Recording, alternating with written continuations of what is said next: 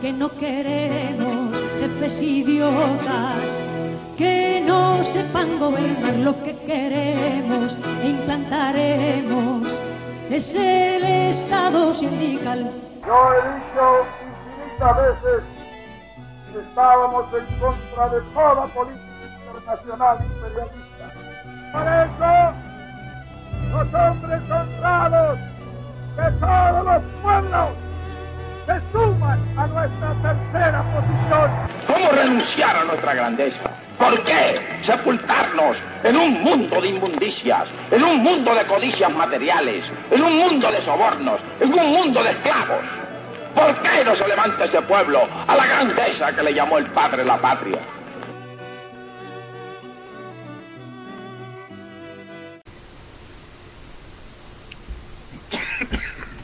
Ya debería estar a media caña. Y... A ver.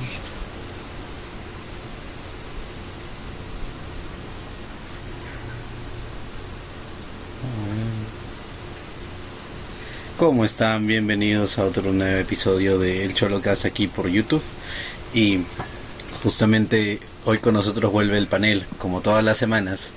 Aquí con nosotros está Franz, que nos consiguió al invitado. ¿Cómo está Franz? Bastante bien, es que estoy muy emocionado por el programa de hoy. Creo que va a ser uno bastante eh, interesante y vamos a tocar bastantes temas que ya hacían falta en Vamos a México. Y con nosotros también está Lenny. ¿Cómo estás, Lenny? Todo bien, todo bien, gracias. Eh, igual estoy emocionado por el programa. A ver, ¿verdad? Que temas salen y que seguimos hablando aquí. Ujú. Y con nosotros hoy está nuestro invitado, justamente, Enrique Cedillo, militante del Partido Comunista de México. ¿Cómo estás, Enrique? Hola, buenas noches camaradas a todos. ¿Cómo estás, Esquizo, Franz? ¿Cómo están? Aquí muy bien, camarada. Eh, justamente, Bien, gusto.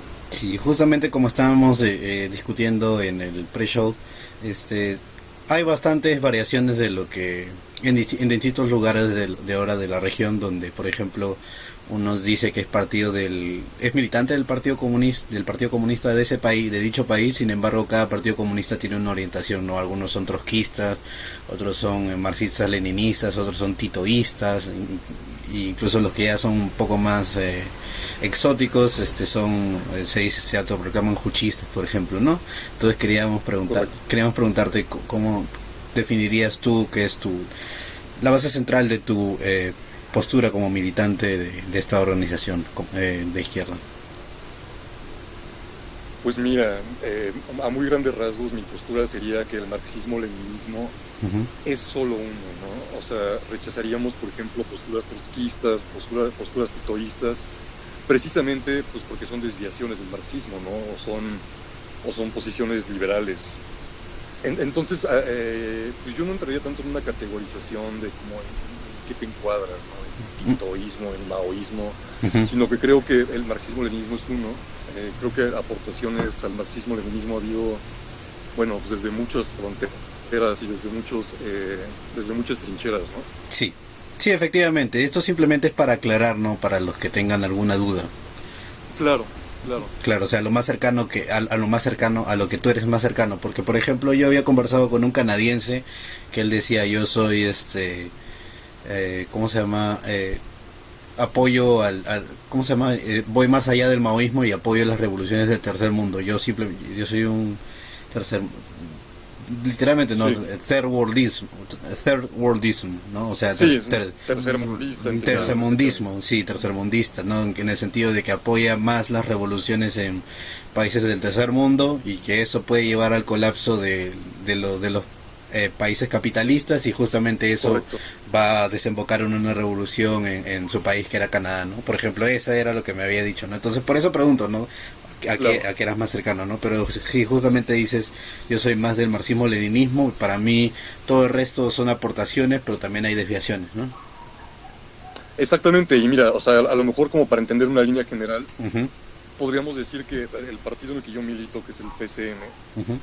Forma parte de la IPCO, que es el Encuentro Internacional de Partidos Comunistas y Obreros, eh, liderado entre otros, por ejemplo, por el QQA, el Partido Comunista de Grecia, ¿no? Y pues, ahí podríamos entender un poco cuál es la línea de, esta, de este marxismo-leninismo que nosotros sostenemos, ¿no? Claro. El PCM, el KKE, el Partido Comunista de los Trabajadores de España, el Partido Comunista Canadá, ahora que lo mencionas, ¿no?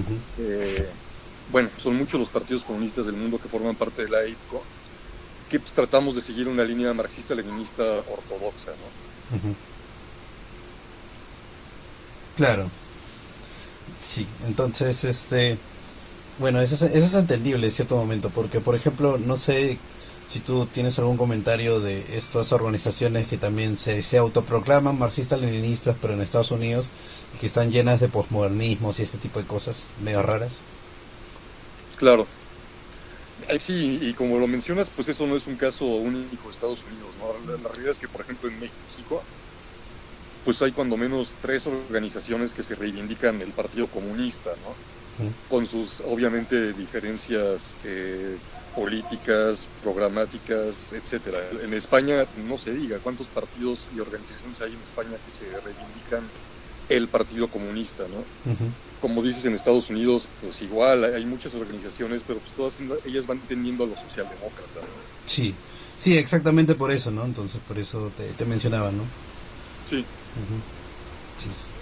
Entonces, este, pero por ejemplo también estamos viendo ahora fenómenos un poco más raros, que es este eh, por ejemplo, hay, hay en, este momento hay un Partido Socialista de Rusia, creo, algo así, pero es, es bien es bien este nacionalista, es bien patriota en varios sentidos, ¿no?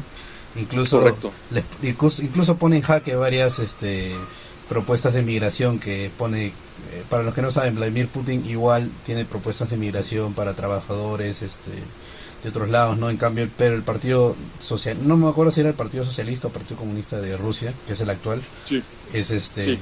Es, bien soberanista, dice, no, o sea, con los rusos tenemos más que suficiente para nosotros, hay que seguir desarrollándonos eh, socialismo en un país, ¿no? Entonces, este, yo quería preguntarte eh, en, ese, en ese sentido, ¿cómo ves tú eh, la, la, organización en donde tú estás militando? ¿También van por esta orientación o son un poco más abiertos en ese sentido, no?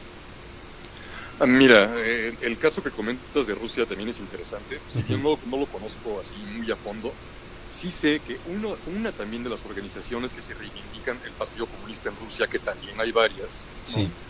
una de las más importantes, efectivamente, el, primer secretario cuyo nombre pues, desconozco la verdad, sí leí recientemente que, apoya a Putin, ¿no? y básicamente es como como un partido satélite un poco del, poder de Putin, ¿no? Sí.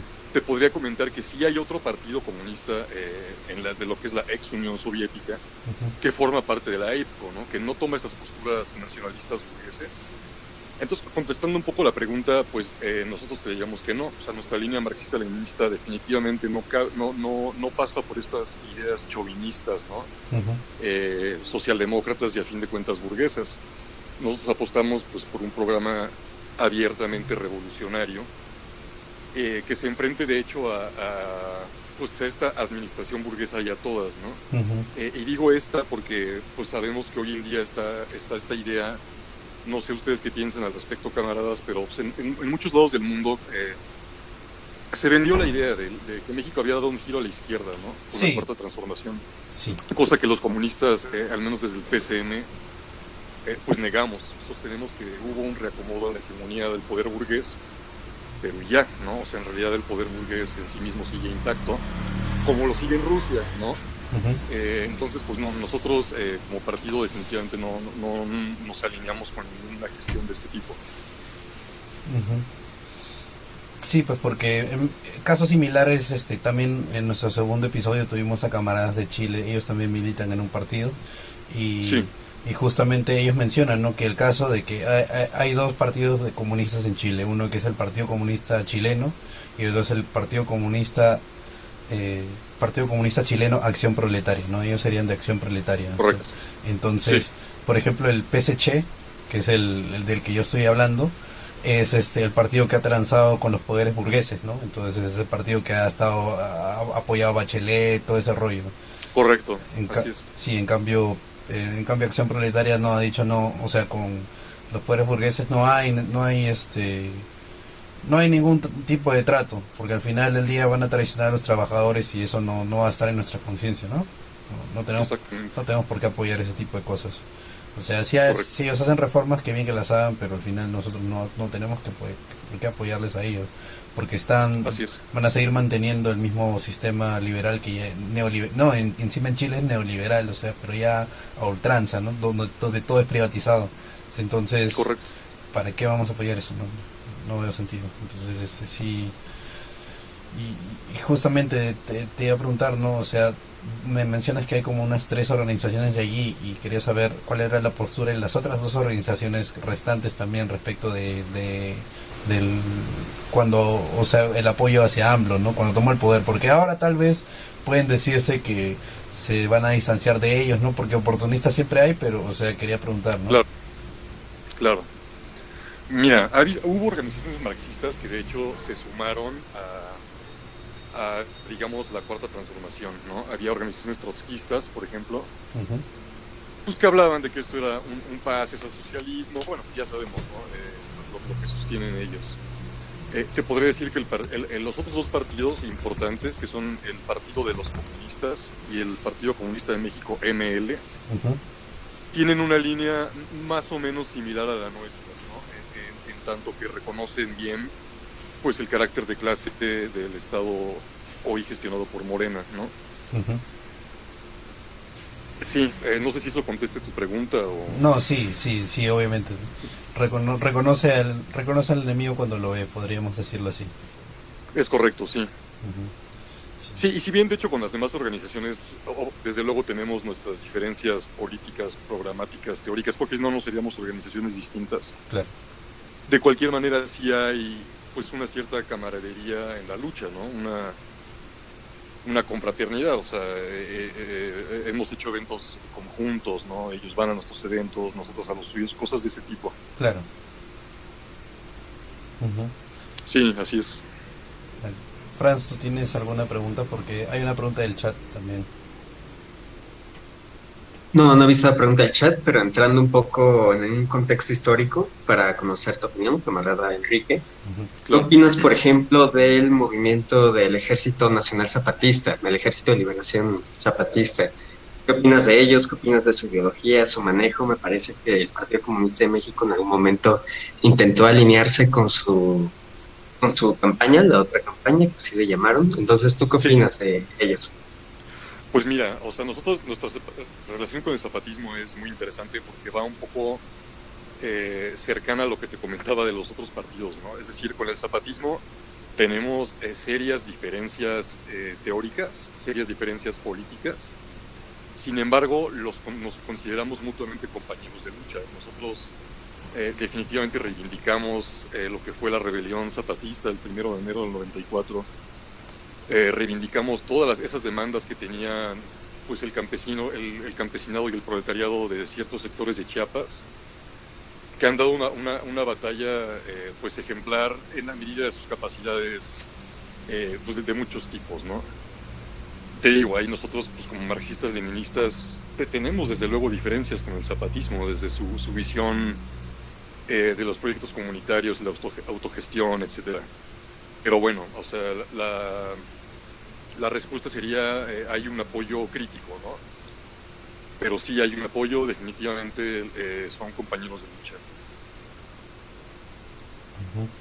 Y la pregunta del chat eh, para ti es ¿cuáles son sus cuáles son las acciones que ustedes han tomado porque yo no he escuchado de ustedes hasta ahora?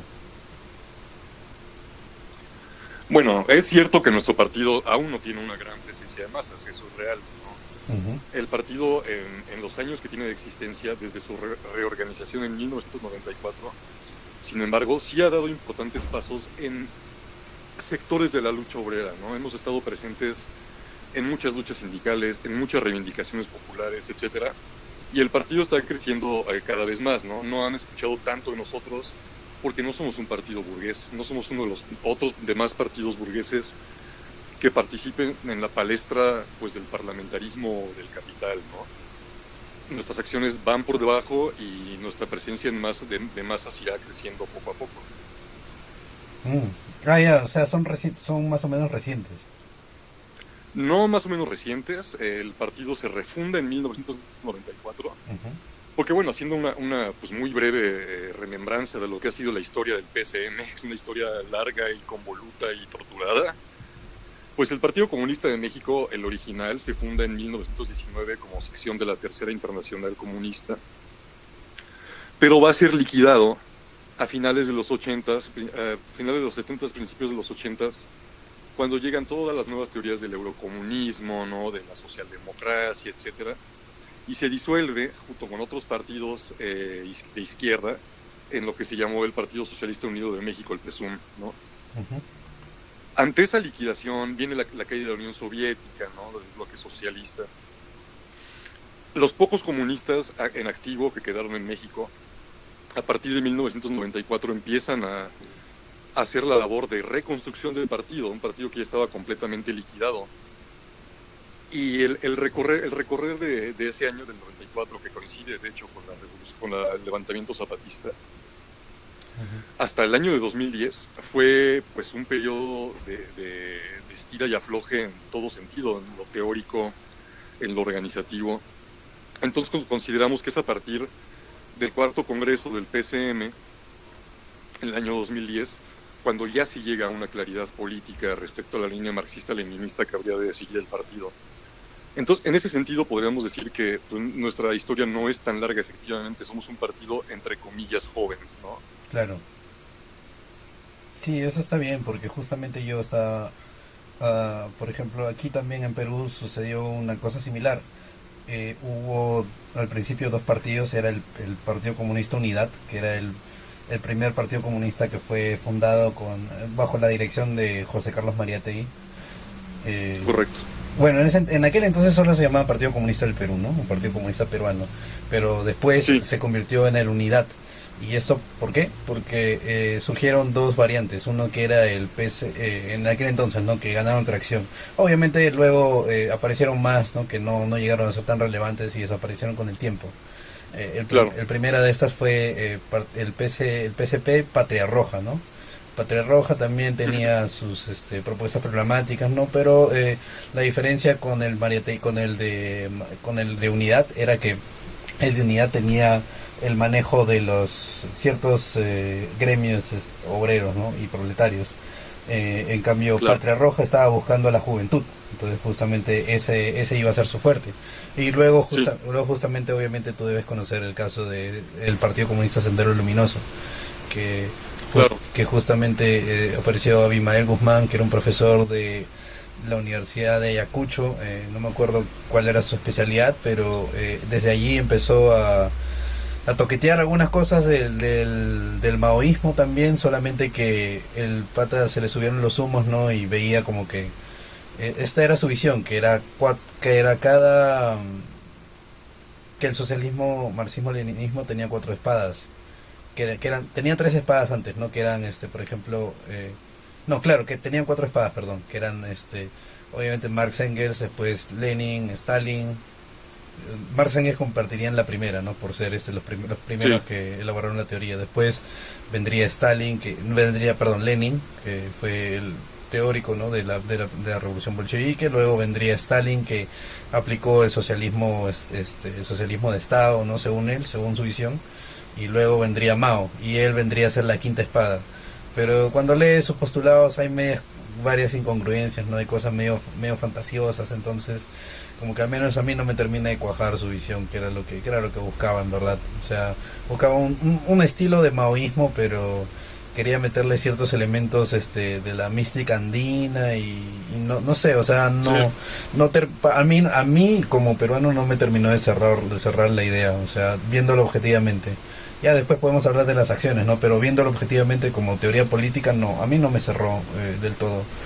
Entonces, este, bueno, esas, esos han sido los, partidos comunistas de Perú más eh, llamativos. Claro que han tenido mayor presencia. Como digo, hay otros, por ejemplo, existía el, el PRT, ¿no? el Partido Revolucionario de los Trabajadores, que era un partido trotskista. Eh, y, por ejemplo, hay distintos movimientos sociales, ¿no? También hay un partido que es el Partido Socialista, pero este es Partido Socialdemócrata, ¿no? Que ahora ya está metido con todo, con todo ese tema de, la, de, los... Eh, los temas de género, eh, homosexualidad, feminismo, todo, todo esos, todos esos tipos de cosas de la posmodernidad, ¿no? Que están bastante en boga en, este momento en, en el occidente liberal. Sí, a lo que iba con todo esto es, este, por ejemplo, yo quería preguntarte, camarada, si, este, ustedes tienen, toman inspiración algún partido eh, marxista-leninista de la, de la región, como, o sea, su modelo, como inspiración más que nada, más que modelo a seguir como su inspiración. Claro, eh, pues mira, más que como inspiración, te podría comentar que hay varios partidos comunistas de la región a los que consideramos partidos hermanos y de los cuales hemos aprendido mutuamente, recíprocamente. De las experiencias compartidas a lo largo pues, de muchos años de lucha en América Latina. Te puedo comentar, por ejemplo, el PCB, el Partido Comunista de Venezuela, que es uno de los partidos hermanos del polo del EIPCO, el polo leninista, que también ha sido muy crítico con la socialdemocracia chavista, por ejemplo. Claro. Este, en, Perú pues, tenemos contacto, tenemos con, Patria Roja justamente. Ah. Eh, Sendero Luminoso, pues bueno, los análisis marxistas han sido muy claros, creo siempre, ¿no? Sí. El pensamiento Gonzalo, efectivamente, pues es una cosa muy delirante, ¿no? Sí, obviamente. Eh, y también el, método de acción, eh, pues terrorista, un tanto terrorista, pues bueno, es algo que no va acorde a la teoría leninista, ¿no? Porque en realidad no va acompañada de, de un levantamiento eh, general de masas, ¿no? Claro. Eh, pero sí, o sea, en realidad todos los partidos comunistas del mundo, o sea, no solo la región, han, tenido sus propias experiencias y de todas ellas eh, podemos aprender sin duda, ¿no? en Chile también, por ejemplo, están los camaradas de lo que queda del Frente Patriótico Manuel Rodríguez, que, pues bueno, ¿no? Son, es un, este, es un goce aprender de ellos, ¿no? De gente que se volvió en la lucha contra el pinochetismo. Claro aquí también pues viejos camaradas que quedan que les tocó la guerra la guerra sucia no las guerrillas de Lucio Cabañas de Genaro Vázquez etcétera. Qué opinión tienes por ejemplo de el, el, particular caso de, de las guerrillas en Colombia que por ejemplo eh, que por ejemplo estas guerrillas empezaron a transar con elementos del narcotráfico y todo ello. Qué opinión tienes de este, de este fenómeno eh, específicamente de las FARC, por ejemplo. Sí, más que nada las FARC, pero es que las FARC no son las únicas, o sea, también existieron algunos otros, otros movimientos chicos ahí, pero, pero sí, sí, básicamente FARC.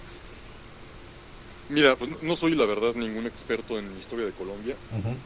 Eh, conozco el, el, movimiento de las FARC más o menos bien a través de documentos, desde luego, ¿no? Claro. No de la experiencia propia, ni mucho menos. Eh, te puedo decir que de hecho las FARC-EP son el Partido Comunista de Colombia con el que nosotros tenemos contacto y que es parte de nuestro polo. Em, a mí todo este asunto del narcotráfico no me acaba de quedar muy claro, no te lo podría yo así como desentrañar eh, de cabo a rabo, ¿no? Pero bueno, sí, también creo que, que, gran parte de eso es propaganda burguesa, ¿no? Es este, pues ensuciar el nombre de una guerrilla que de una u otra forma había sido, ¿no? hasta que dejó las armas, pues la guerrilla más antigua del continente. Mm.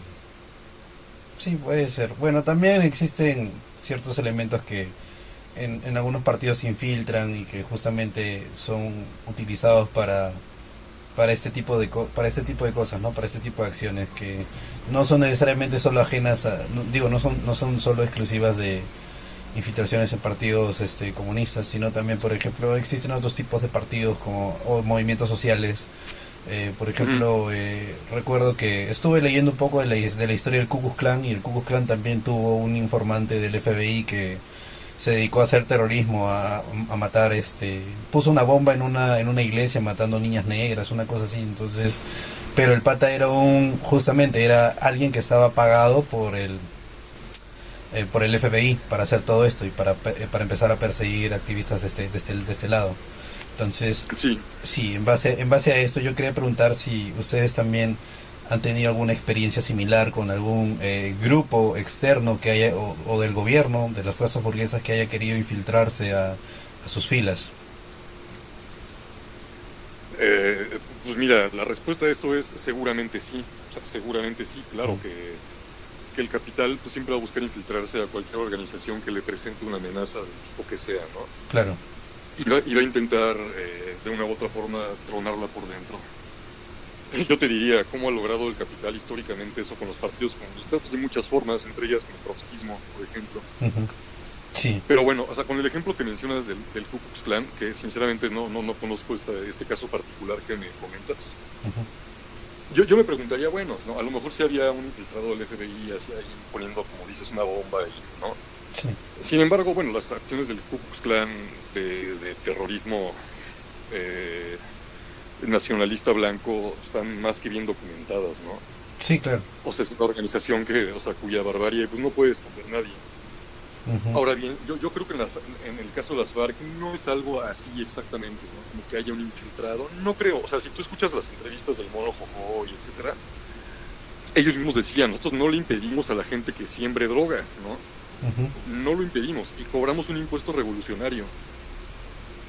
Porque no, porque no puedo o sea, cambiar la, la máquina económica la cual estas personas tienen que vivir de eso, ¿no? Pero de eso a, a yo soy el narcotráfico, ¿sabes qué es lo que se ha hecho querer pasar a las FARC por? Ujú. Como igual se acusó pues, a muchas de estas organizaciones eh, revolucionarias en la medida en que sean a lo largo de la historia en todo el mundo, ¿no? Sí.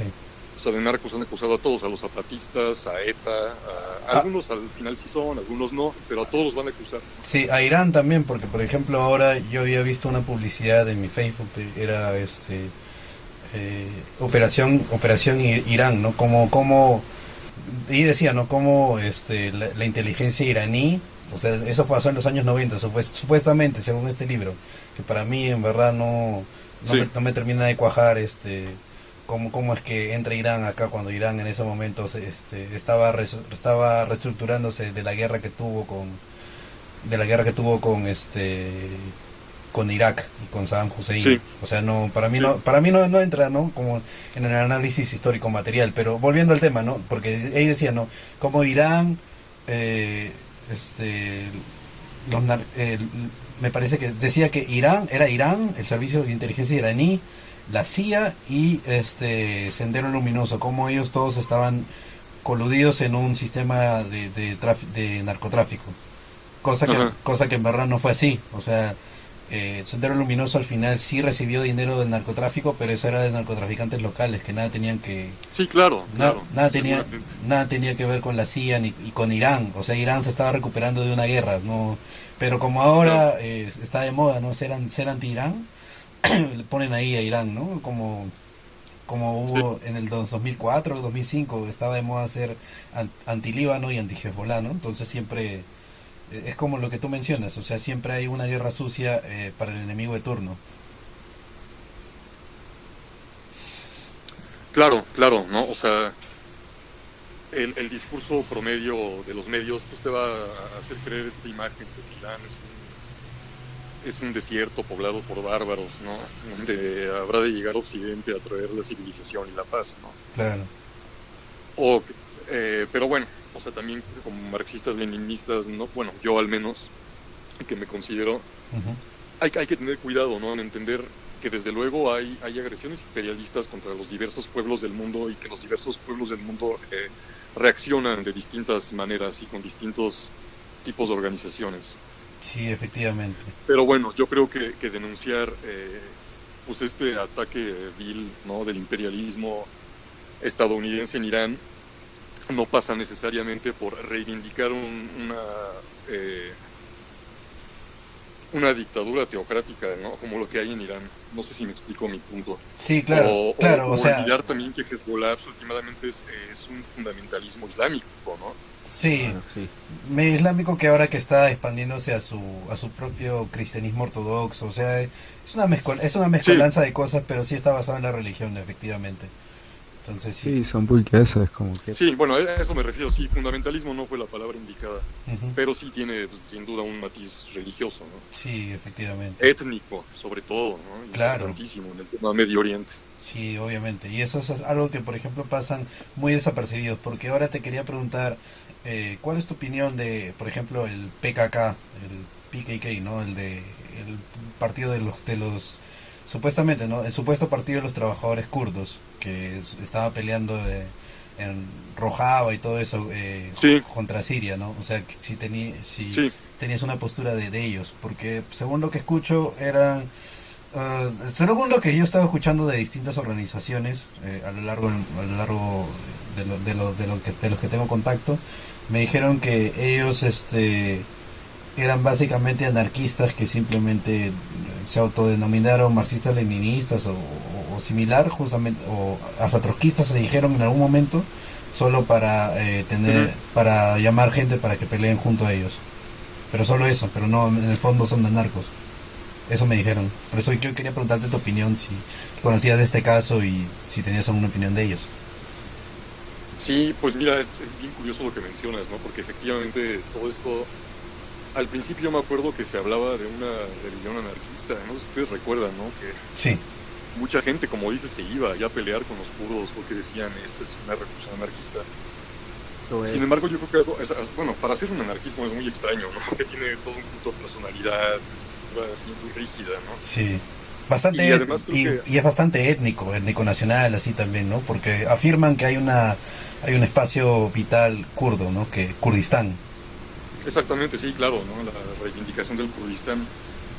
Que, eh, pero yo creo que eh, algo que pasa con ese movimiento es que es de un eclecticismo ideológico tal, ¿no? Que pues, en realidad no hay una posición política y yo creo que pues, han sido usados por, el, por una de las facetas del imperio, ¿no? Es lo que vemos en el conflicto en Siria. O sea, sí. Bashar, la, la, la, facción al-Assad, que está respaldado por uno de los bloques imperialistas, China, Rusia, y en este caso los kurdos, que están con un apoyo del imperialismo al otro lado, digamos. Claro, y ahí es más o menos este ver qué es lo que va mejor para la sociedad en ese momento, ¿no? Obviamente que lo ideal es este que nadie se meta, que cada uno resuelva sus asuntos, pero teniendo financiamiento, de, claro, teniendo este terroristas que vienen de Arabia Saudita eh, con armas este turcas y que encima de eso tienen eh, tienen este financiación eh, gringa, hay que hay que pensarlo bastante, pues, Digo, no hay que pensarlo bastante en esa situación. Sí. Claro. Lenny, tú este tú tienes una pregunta para, el camarada Enrique. Sí, sí, camarada Enrique, Quería saber, bueno, mira, durante el siglo XX, ¿verdad? Siempre hubo este sentimiento entre los camaradas de Latinoamérica, ¿verdad? De una parte grande, se dio mucho con la música chilena, con el ejemplo de Che Guevara, Fidel, Allende y cosas así.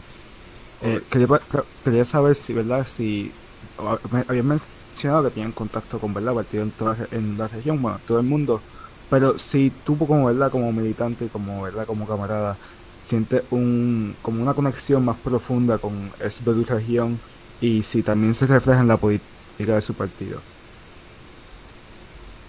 Sí, claro que sí, o sea, definitivamente creo que el territorio entendido como Latinoamérica tiene una serie eh, de condicionantes históricos y materiales en común eh, que no son las mismas, por ejemplo, de Europa o de Asia, que definitivamente eh, pues nos da un, campo común también para empezar a aplicar el marxismo en nuestras condiciones reales ¿no? y objetivas. Por eso es que figuras como el Che, como mencionas, han sido tan, tan, tan populares, ¿no? También en parte por ese sentimiento de panamericanismo, el famoso sueño de la patria grande de, de. Este, pero sí, sí, definitivamente creo que los partidos eh, comunistas de América Latina tenemos una hermandad especial. O sea, que hay una proximidad entre, entre los partidos, a diferencia de, por ejemplo, Partido Comunista de, yo que sé, el Partido Comunista de Alemania con el Partido Comunista de, de Italia, por ejemplo, que no, no necesariamente se llevan bien. Bueno, eh, eh, también habría que ver cuál partido comunista de Italia, también... Claro, bueno, eso, es verdad, eso es verdad, eso es verdad. Sí, o sea, porque está el PCI, eh, Reconstrucción, creo que se llama, ¿no? Que es, pues, que es como un equivalente como al PSC o al Partido Comunista de Colombia, que es un partido socialdemócrata completamente. Claro. Y por otro lado está el Partido Comunista de Marco Rizzo, que es parte del EICO, de, de la línea... De, eh, leninista, el polo leninista. Entonces, no, no, no diría que entre los partidos de América Latina hay más unión que el ejemplo que mencionas, ¿no? El partido. O sea, yo creo que, al menos en los que pertenecemos a la IPCO, hay una, hay una unión constante con los partidos de todo el mundo y un trabajo muy cercano. O sea, todos los partidos de la IPCO se reúnen cada determinado tiempo, varias veces al año, para discutir, eh, procesar y publicar el material que sale en la revista Comunista Internacional, por ejemplo. Entonces hay un foro común donde tanto está participando el, el Partido Comunista de México como está el Partido Comunista de Grecia, como está el Partido Comunista de la India marxista, etcétera. Tengo una pregunta. Sí. Este, así mismo, ¿verdad? Eh, como se reúnen y tienen las conferencias y todas estas cosas, ustedes también como que ustedes ven una visión de un proyecto así eh, a, largo plazo o es como que lo que vaya pasando o cómo se van organizando ustedes en ese nivel, a esa escala. Sí, bueno, no, definitivamente no es a lo que vaya pasando.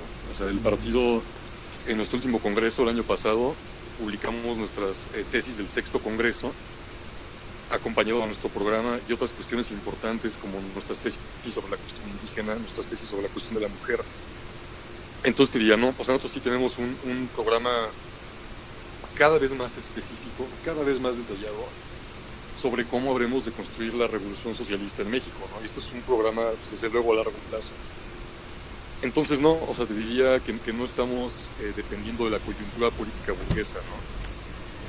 Nuestro proyecto es un proyecto a largo plazo que hemos venido trabajando muchos años. ¿Y cómo lo Yo tenía una duda. Ah, dale, No, tranquilo, tranquilo. yo tenía otra duda de trasfondo histórico enfocada a México. Sí, ¿Tienes alguna opinión, camarada, del guerradismo del Partido Socialista Radical de Tabasco, de los camisas rojas, que claro, es un movimiento no vigente, bastante viejo, pero su modo de operar, su pseudo-estalinismo, por así llamarlo, su socialismo laico, ¿tienes alguna opinión respecto a ello? Mira, no conozco a fondo la, la historia de esos movimientos de la península. Sin embargo, sí sé que la mayoría pues se encuadraban en toda esta visión que hubo durante Lázaro Cárdenas, y durante todo este periodo de la primera socialdemocracia que hubo en México, ¿no? el primer keynesianismo, que tenían, como dices, esta, famosa educación socialista laica, que en realidad no era tal, ¿no? es lo que va a pasar con todo ese movimiento. La famosa educación socialista de Plutarco Elías Calles, etcétera, pues no, no era socialista, ¿no?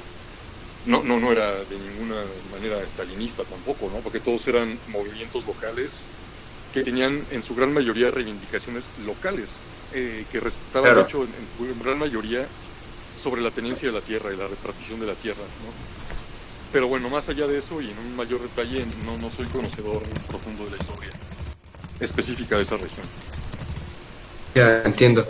Porque en este mismo caso que, menciona, que mencionas sobre Plutarco Elías Calles, también tenemos varias observaciones por parte de historiadores mexicanos. Hay un libro muy bueno sobre las cercanías del nazismo con el partido del PRI y el entonces PNR.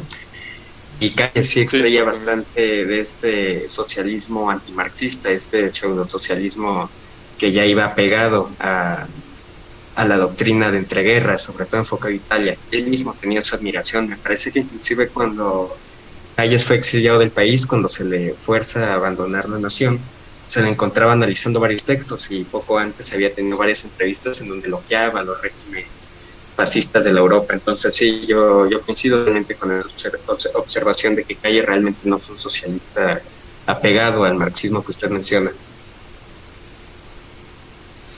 Sí, no, no, definitivamente no. Eh, todo ese famoso gobierno de la, de la posrevolución del PNR, que efectivamente luego se va a convertir en el PRI, pues no es otra cosa más que el, el afianzamiento de un capitalismo moderno en México, ¿no? Y bueno, o sea, todos estos, apelativos que se usaron en ese entonces, la educación socialista y eso, pues no eran más que nombres, ¿no? En realidad, pues eran gobiernos constituidos en su mayoría pues por figuras así oportunistas y deplorables, ¿no? Como Vicente Lombardo Toledano, por ejemplo. O sea, recordemos que el gobierno de Lázaro Cárdenas pues, es justo el que recibe a todos y que va a ser de hecho el Partido Comunista de México, quien ayude en los esfuerzos para su ejecución, ¿no? Exactamente, sí, y, precisamente Cárdenas fue también a quien se le atribuye la expropiación petrolera, que realmente, a mi parecer, desde un enfoque histórico, no fue más que una estrategia de interés nacionalista, de interés no patriótico, sino que reforzando a las posturas burguesas colocadas en aquel entonces, y que realmente no iba dirigido un beneficio hacia el pueblo, sino que era más bien una especie de cortina de humo porque así no se tomaron las acciones necesarias y se dio la, entrada de muchos capitales privados al país. Sí, y es que, ¿sabes qué pasa? Es que más allá de cualquier juicio de valor, de si la expropiación petrolera fue buena, fue mala, ¿no? Es, era una necesidad objetiva del capital mexicano para crecer, ¿no? Y para consolidar una, una economía que en ese entonces ya se empezaba a perfilar como una economía capitalista nacional funcional, ¿no? cosa que no había habido durante el porfiriato y mucho menos pues, durante la revolución. Sí, por supuesto. Y realmente, como bien mencionas, esta expropiación no fue más que un impulso y una, un elemento en favor de las fichas de la burguesía de aquel entonces, que realmente sigue siendo la misma, pero pero sí, así es. Y este es un error, ¿no? Porque generalmente la derecha, sobre todo historiadores y demás figuras académicas de la derecha tradicional, señalan a Lázaro Cárdenas como un pseudo comunista, como un socialista marxista, cuando la realidad es otra. Sí, claro, pero pues, también debemos comprender que el comentarista de derecha promedio pues, no entiende ni qué es el capitalismo. ¿Qué es el socialismo? Mucho menos lo entiende, ¿no? Entonces, pues claro, socialistas para ellos son todo mundo socialista, ¿no? AMLO es socialista, Greta Thunberg es comunista, Bernie Sanders es Stalin. Claro, es, La, gran tragedia de ellos, ¿no? En realidad pues, su percepción está completamente distorsionada, así, la realidad. Sí. Sí, el, el, liberal solamente tiene la libertad de creer que sabe. Sí, exactamente. La audacia de la ignorancia. Totalmente. Sí. Camarada, yo quería preguntarle, este, usted justamente cuando estábamos tocando el tema de Medio Oriente mencionó que ve a China como imperialista. ¿Podría elaborar más en su postura respecto a ello? Eh, pues eh, tan sucintamente como creo que lo demanda el espacio, porque es un tema muy complejo. Claro. Eh, toda esta teoría del socialismo con características de mercado, ese socialismo con características chinas, Ajá lo que en realidad hace es eh, reforzar el, imperialismo, ¿no? O sea, el tema China es un tema eh, especialmente complejo, ¿no? Porque también siento que hay muchos camaradas marxistas leninistas que a veces desechan a Mao eh, casi de forma mecánica, ¿no? Como que han escuchado todos estos debates que hubo con el Partido Comunista de la Unión Soviética, las posturas de Enver y así. Claro. Pero la verdad es que la, obra de Mao no se puede eh, de un plumazo, ¿no? no se puede entender tampoco como una cosa monolítica. Hay que ir viendo cómo fue el desarrollo del pensamiento maoísta y cómo fueron todos los procesos, ¿no? ¿Qué pasó en la revolución cultural? ¿Qué pasó en el, gran paso adelante? ¿Cuándo, ¿Cuándo se da este giro, no? ¿En qué momento se empieza a enquistar, pues digamos, esta, e, e, esta línea, ¿no? Que es la que sigue actualmente hoy el Partido Comunista de China con todos sus históricos méritos, ¿no? O sea, ¿quién le va a poder negar al Partido Comunista de China haber sacado de la pobreza pues, una cantidad inimaginable de personas, ¿no? En un tiempo así cortísimo. Al igual que la Unión Soviética, haber industrializado un, país eh, feudal, ¿no? Claro. Al grado de hacerlo, pues no, no solo industrializarlo, sino pues este poderío que hemos visto desplegado últimamente, por ejemplo, ¿no? Este hospital que construyen en 10 días. O sea, yo sí creo que ese, ese, tipo de progreso no se puede entender sin, desde luego, el papel histórico de Mao y el Partido Comunista de China, ¿no? Sin embargo, eh, ¿qué pasa con China hacia afuera y cuáles son sus estructuras de dominación? O sea, ahí podemos ver que China ya es un, es un país imperialista con todas las de la ley desde el eh, punto en el que exporta capitales, ¿no? Que es acaso el primer rasgo del imperialismo que define Lenin la economía basada en la exportación del capital. Y podemos ver el caso de, África, por ejemplo, ¿no? donde el capital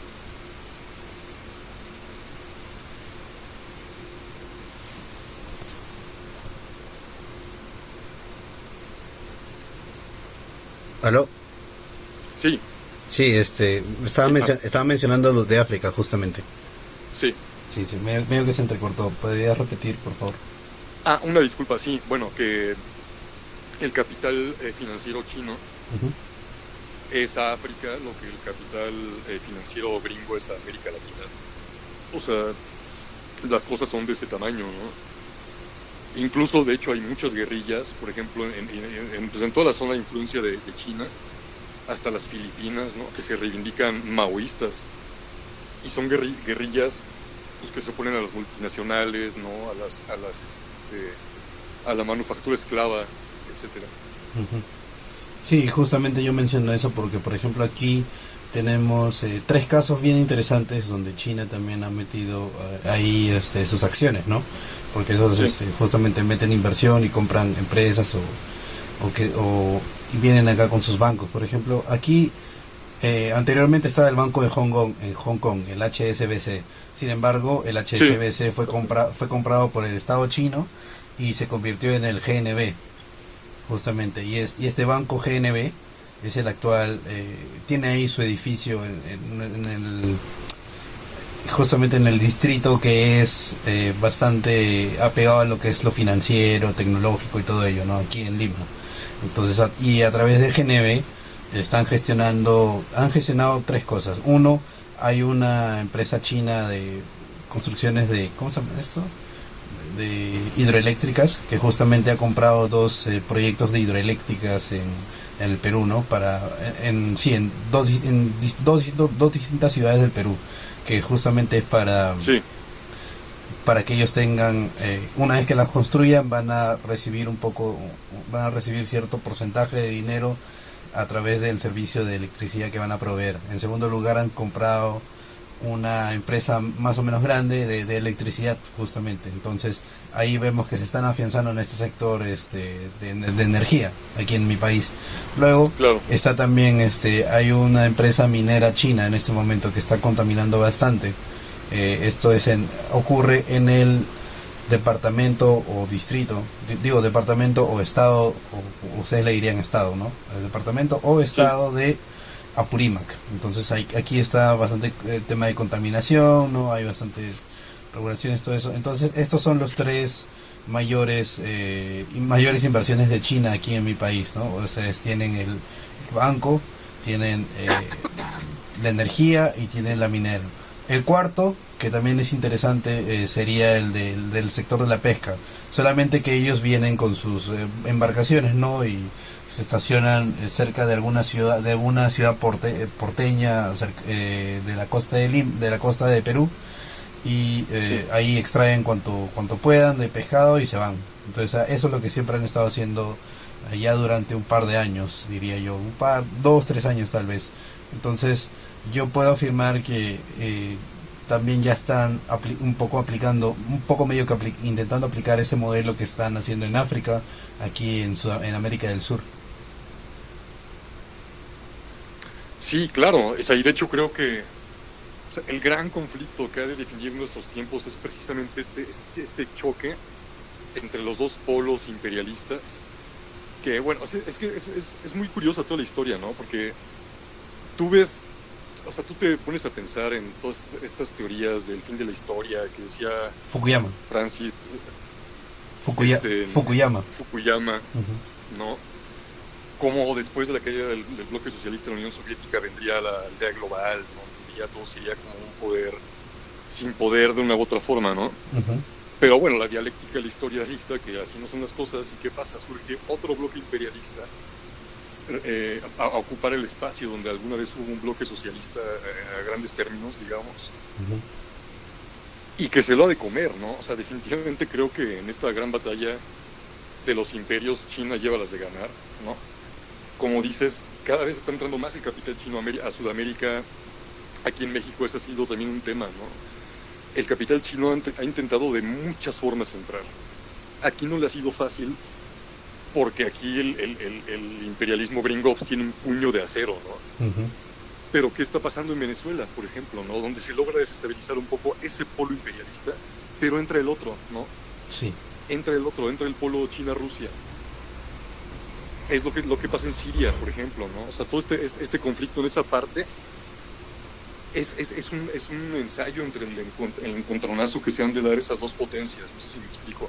Claro, o sea, es, claro, es, es más o menos están midiendo cada uno, están midiendo las posibilidades, ¿no? Entre cada uno. Claro, o sea, como, como lo hizo el eje y lo que habrían de ser los aliados después en España, ¿no? En la guerra civil. La Unión Soviética y los nazis, ¿no? O sea, se midieron las fuerzas en España.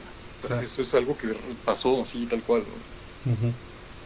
Sí. Y la salida de todo, de, de esta situación, ¿cómo lo ves? Porque, por ejemplo, yo estuve leyendo algunos postulados de este teórico ruso llamado Alexander Dugin, y él sostiene la idea de la multipo de la, bueno lo que él lo que es escrito no que es la teoría de la multipolaridad.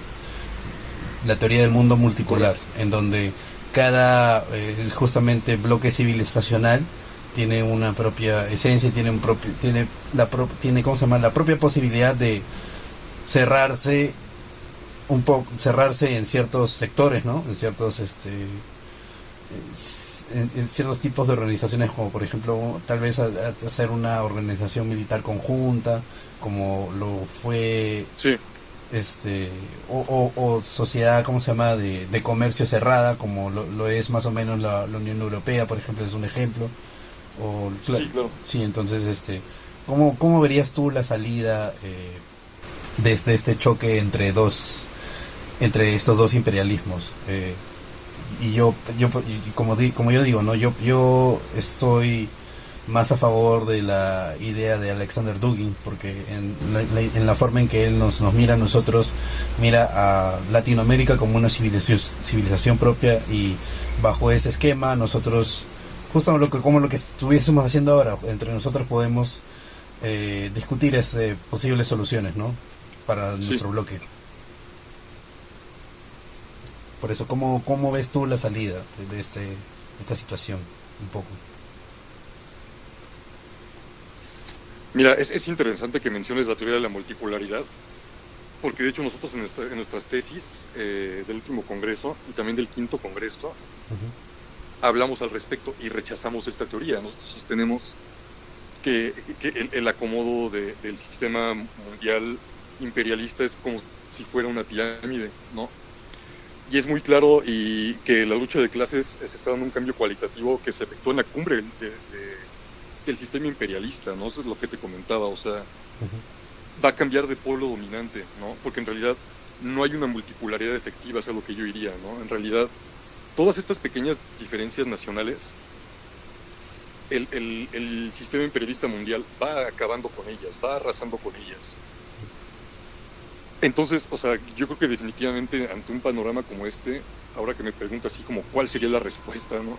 La posible respuesta yo diría, bueno, aquí es cuando el marxismo-leninismo justo tiene la mayor vigencia, ¿no? Porque aquí es donde va a entrar la teoría leninista justamente de cómo se hace una revolución en la época del imperialismo y es en la época en la que todavía estamos, ¿no? Que es un periodo de tiempo más o menos largo donde han de darse toda una serie de convulsiones y revoluciones sociales que por ser en esta época tienen la característica de ser revoluciones proletarias. Pero bueno, aquí vendrá pues toda la táctica leninista, ¿no? O sea, romper el eslabón más débil y, ir creando eh, naciones socialistas que, que, que, van obedeciendo al, desarrollo desigual del capital. Sí, más o menos eso también habíamos conversado con nuestros camaradas de Chile, que también es eh, ir a sus, como ellos están mencionando, ¿no? ir asusando los, eh, las contradicciones que el mismo sistema, sistema liberal trae.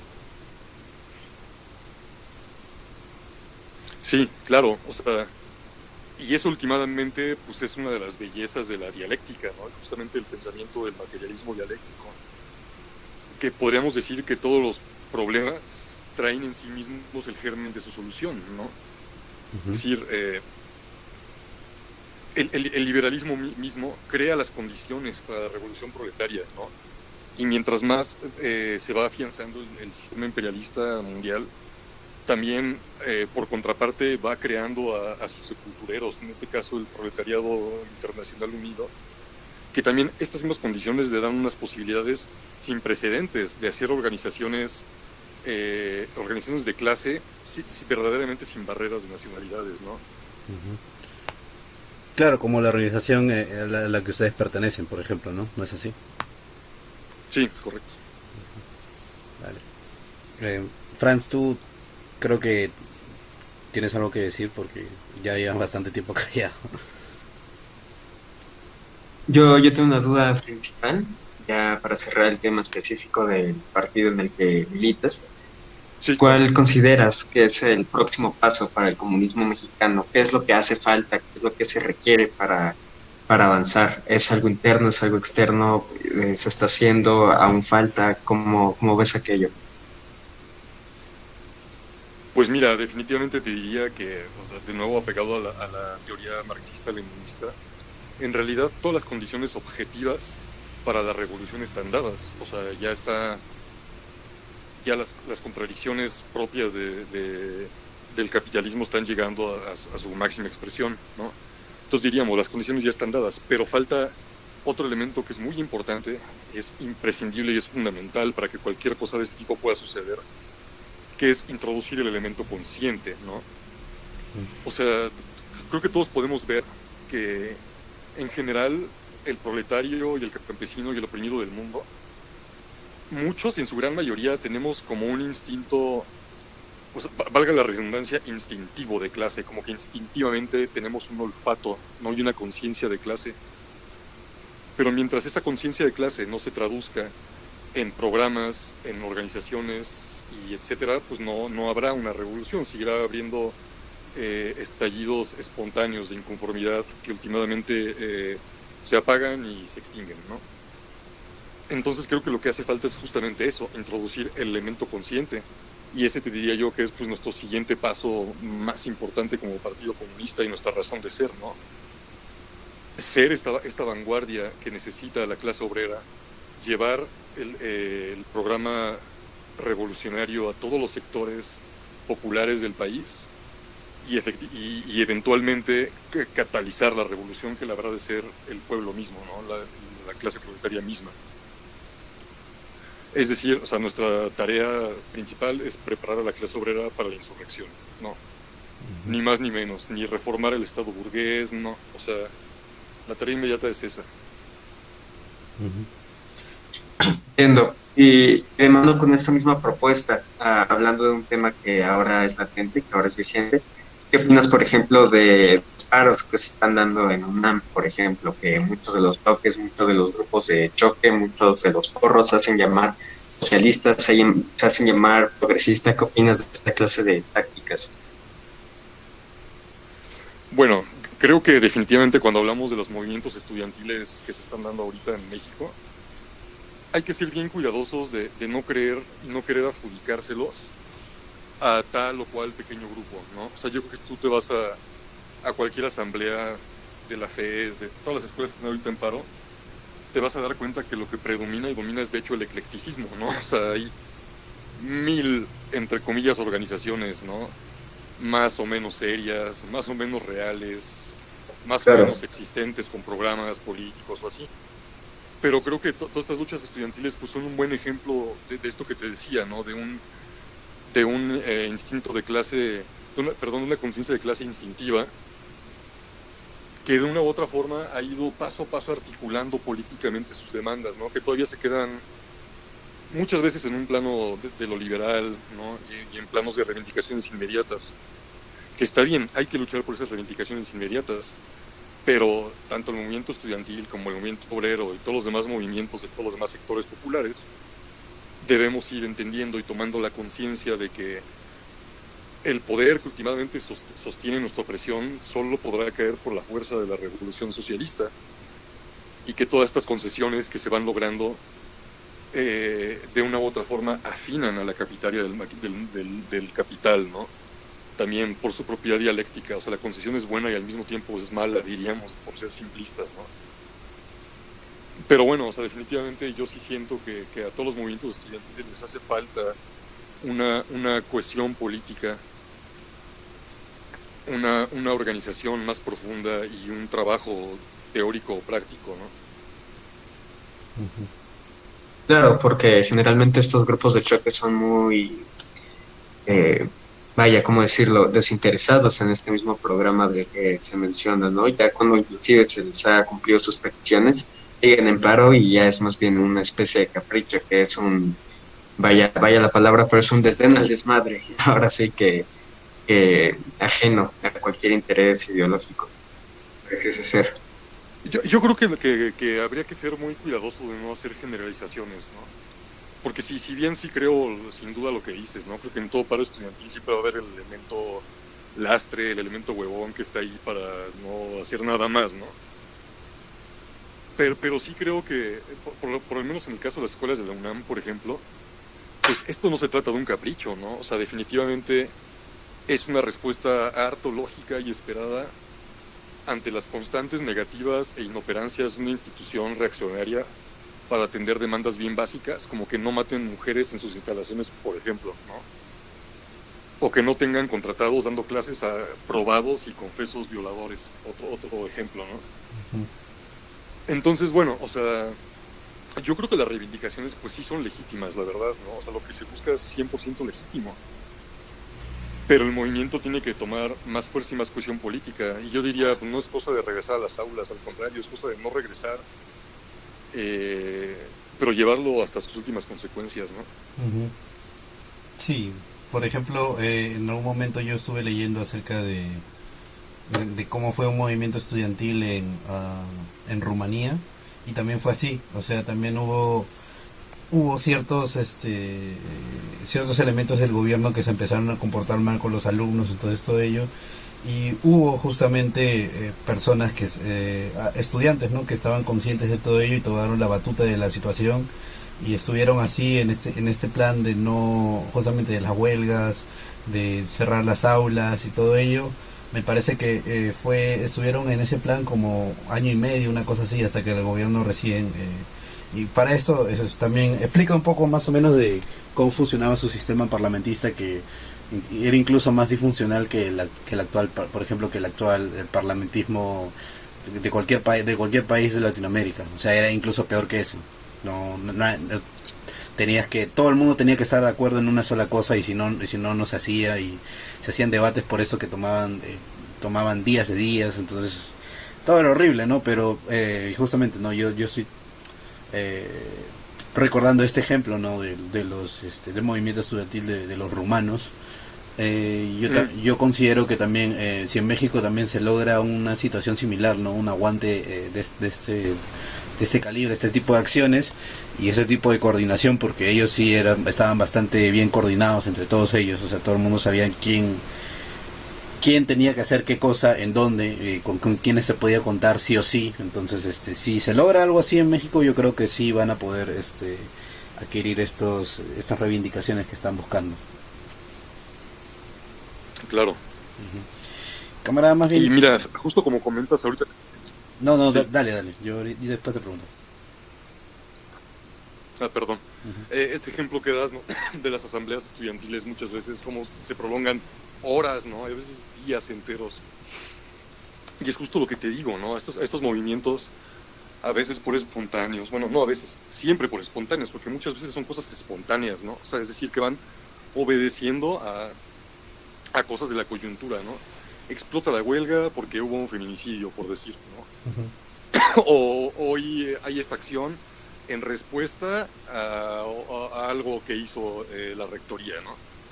Es decir, siempre va siendo espontáneo, espontáneo, espontáneo, que es justo lo que como marxistas leninistas diríamos es que no puede ser así, ¿no?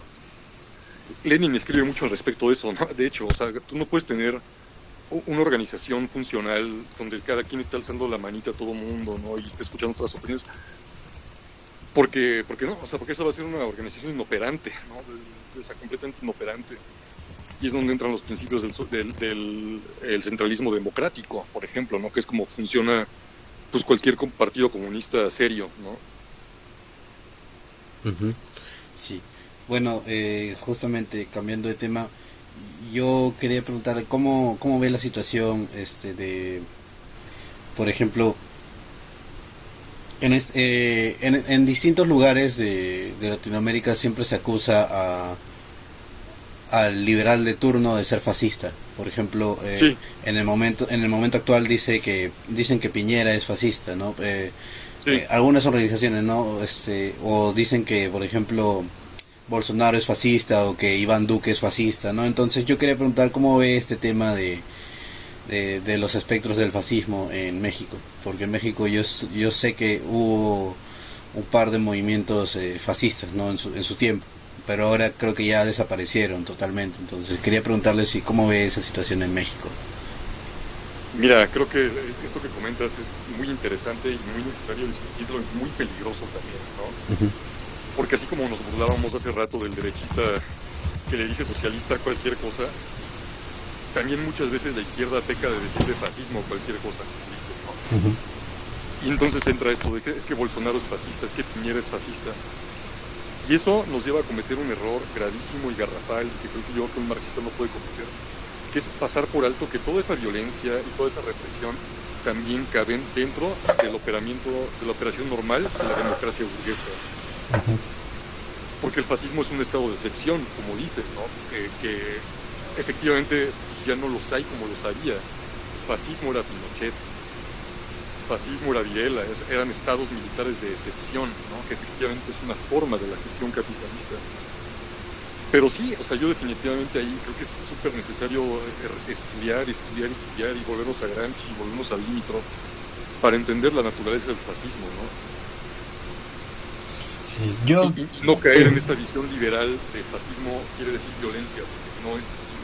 Sí, porque yo desde mi experiencia, eh, según lo veo, esto viene más que nada de la, de la, de la discursiva académica y eso justamente como viene la discursiva académica, justamente viene de la visión como de autores como por ejemplo Hannah Arendt, como George, como George Orwell, ¿no? O sea, gente que está más apegada al liberalismo de, cierta manera. Entonces, es como busca, busca echarle la culpa a alguien más y camuflarse dentro de, dentro, dentro de una... O sea, te, te pone como un espejismo al frente para que ataques, ¿no? Y se oculta en las sombras. 100%, exactamente así como lo dices, tal cual, ¿no? Te pone un espejismo y se quita para que tú como güey lo envistas, ¿no? Al fantasmita. Así tal cual como dices, ¿no? Y, yo creo que pasa que es muchas veces una visión muy simplista y 100% liberal, ¿no? O sea, porque liberal siempre va a ser esta distinción inexistente entre democracia y dictadura, ¿no? Entonces, democracia es donde está todo bonito hay votaciones, dictadura es Nicolás Maduro, ¿no? Donde más hay, hay represión policíaca, o dictadura es etcétera, etcétera. Pero bueno, o sea, desde luego la teoría marxista fundamentalmente diría todo Estado es dictadura y democracia al mismo tiempo, ¿no? Es eh, dictadura para una clase y democracia para otra. Entonces sí, o sea, definitivamente no entender bien ese espectro político nos lleva a, tener posiciones tan absurdas como en México, por ejemplo, o yo creo que mucha gente te diría AMLO es el socialista y Felipe Calderón es el fascista, cuando la realidad es que ambos son distintos tonos de liberales, ¿no? Ni el uno es socialista ni el otro es fascista, o sea, ambos son liberales, pues, ¿no? claro. De izquierda y de derecha, porque esa es la otra, ¿no? O sea, si tú me preguntaras así, o sea, nos decimos de izquierda como por una forma de comunicar muy rápidamente cuál es nuestra inclinación política. Pero habría que hacer como esa aclaración, ¿no? izquierda y derecha son dos extremos de la palestra burguesa yo te diría, yo soy comunista, ¿no? O sea, no, de izquierda, soy comunista. Porque últimamente la izquierda liberal, pues es eso, es AMLO, es Lula, es los Kirchner. Claro. Franz, ¿tú le ibas a preguntar algo? No, no era pregunta, más bien mi punto de vista respecto a esta cuestión del fascismo. Yo rescato bastante algo que dijo José Luis Antiveros, un escritor que él se consideraba fascista de la Universidad Veracruzana, que él mismo como fascista se oponía a Calderón, ¿no? Y entonces eso para una persona que desconoce el fascismo realmente le pudiese impactar. Y es este mismo peligro del que habla nuestro camarada, que realmente cuando la izquierda llama cualquier cosa fascista, le desconoce y a partir de ese desconocimiento se le normaliza porque ya cuando todo se vuelve fascismo, la palabra fascismo deja de ser impactante, ya cuando todo se vuelve fascismo es más difícil identificar los componentes auténticos de, lo que fue el fascismo. Yo, yo en base al tema, que lo he estudiado bastante, yo considero que tras la, guerra realmente no hubo regímenes, regímenes abiertamente fascistas, Tenemos el caso de Portugal con el Estado Novo de Salazar, el salazarismo, que fue también un poco abierto al capitalismo. Tenemos el franquismo que, bueno, estaba fraccionado, los propios falangistas estaban peleados con Franco.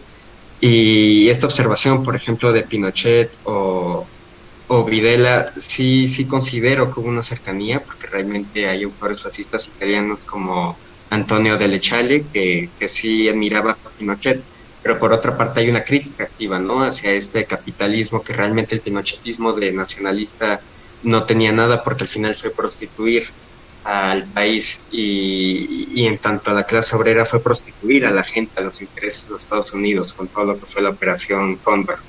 Entonces sí, realmente eso lo que yo comentaba. Sí, claro, porque sobre todo hay que entender que el fascismo es ante todo una serie de máscaras, ¿no?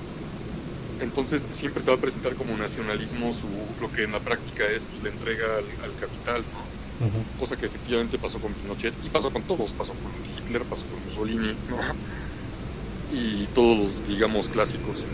Pero sobre todo también este tema del fascismo, ¿no? de decirle cualquier cosa al, fascismo, no solo nos, nos hace malentender eh, lo que es potencialmente un, un Estado fascista, sino que más gravemente le blanquea la cara a la, democracia ¿sabes? Porque de alguna u otra forma estás queriendo decir que, este, que este tipo de, de, accionarios reaccionarios no caben dentro de la democracia burguesa cuando sí caben y son parte de hecho de su, de su eh, funcionalidad necesaria, ¿no? Entonces seguimos cayendo en esta trampa de liberal, ¿no? De democracias cuando está todo bien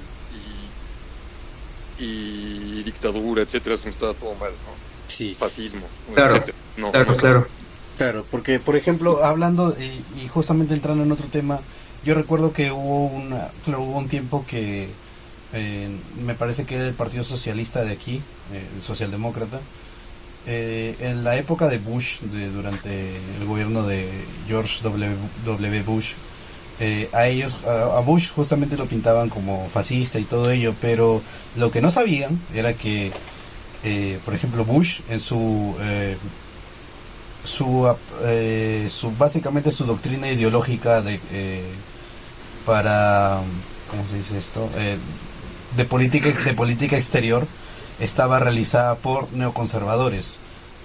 ¿Quiénes eran estas personas? Estos autodenominados neoconservadores lo que eran era anteriormente, en, durante los, la, la, década de los 20, los 30, de los 40, era, todos ellos eran trotskistas, trotskistas neoyorquinos. Sin embargo, una vez que justamente Stalin tuvo el poder, ¿no? Y empezó a hacer eh, ciertas cosas, industrialización, todo ello, ¿no? Cosas que a los trotskistas no, no, varias cosas que a los trotskistas no gustaron. Eh, justamente ellos dejan el trotskismo y según sus mismas palabras, eh, se convierten al, al, liberalismo, ¿no?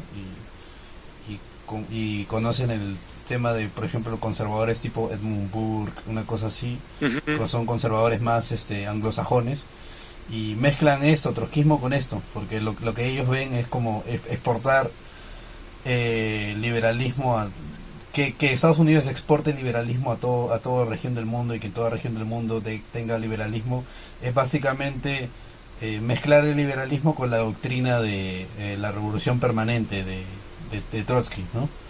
Entonces, eh, entonces yo quería preguntarle si usted también tenía algún comentario de, de figuras similares de, de, este, de, este, tipo de sí de, sí de esta tendencia aquí en Latinoamérica porque por ejemplo podemos ver a, gente como Iván Duque gente como el mismo el mismo Bolsonaro es, es asesorado por una persona que, un filósofo, ¿no? Supuestamente filósofo según él, que se llama Olavo de Carvalho. Él es justamente ah. íntimo amigo de todos estos neoconservadores. Entonces, por eso quería preguntarle si tenía conocimiento de esta, de esta gente, de esta doctrina y de figuras este, actuales en Latinoamérica que estén eh, asociados con esta, con esta, con esta, con este mutante ideológico bien nocivo para nosotros. Mira, es, interesante porque, o sea, si tú ves como que todas las cosas que se gestan en Estados Unidos en términos políticos, como esto de los neocons, ¿no? O lo que hoy es Antifa, ¿no? Sí. Eh, tomando lo que era la versión antifascista alemana, O sea, yo, yo creo que la concepción liberal del mundo es tan, tan, tan imperante, ¿no?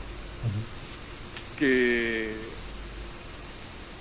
que los polos liberales, sean de izquierda o sean de derecha, ¿no? Ahorita vamos a hablar de los de derecha, los siguen creyendo que todos los conflictos fundamentales eh, de, la época se reducen a cosas que son en realidad los productos de la misma. Por ejemplo, sus, eh, diferencias de posiciones tienen que ver con cosas así tan eh, aparentemente superficiales como la religión, la raza, eh, las preferencias sexuales, ¿no?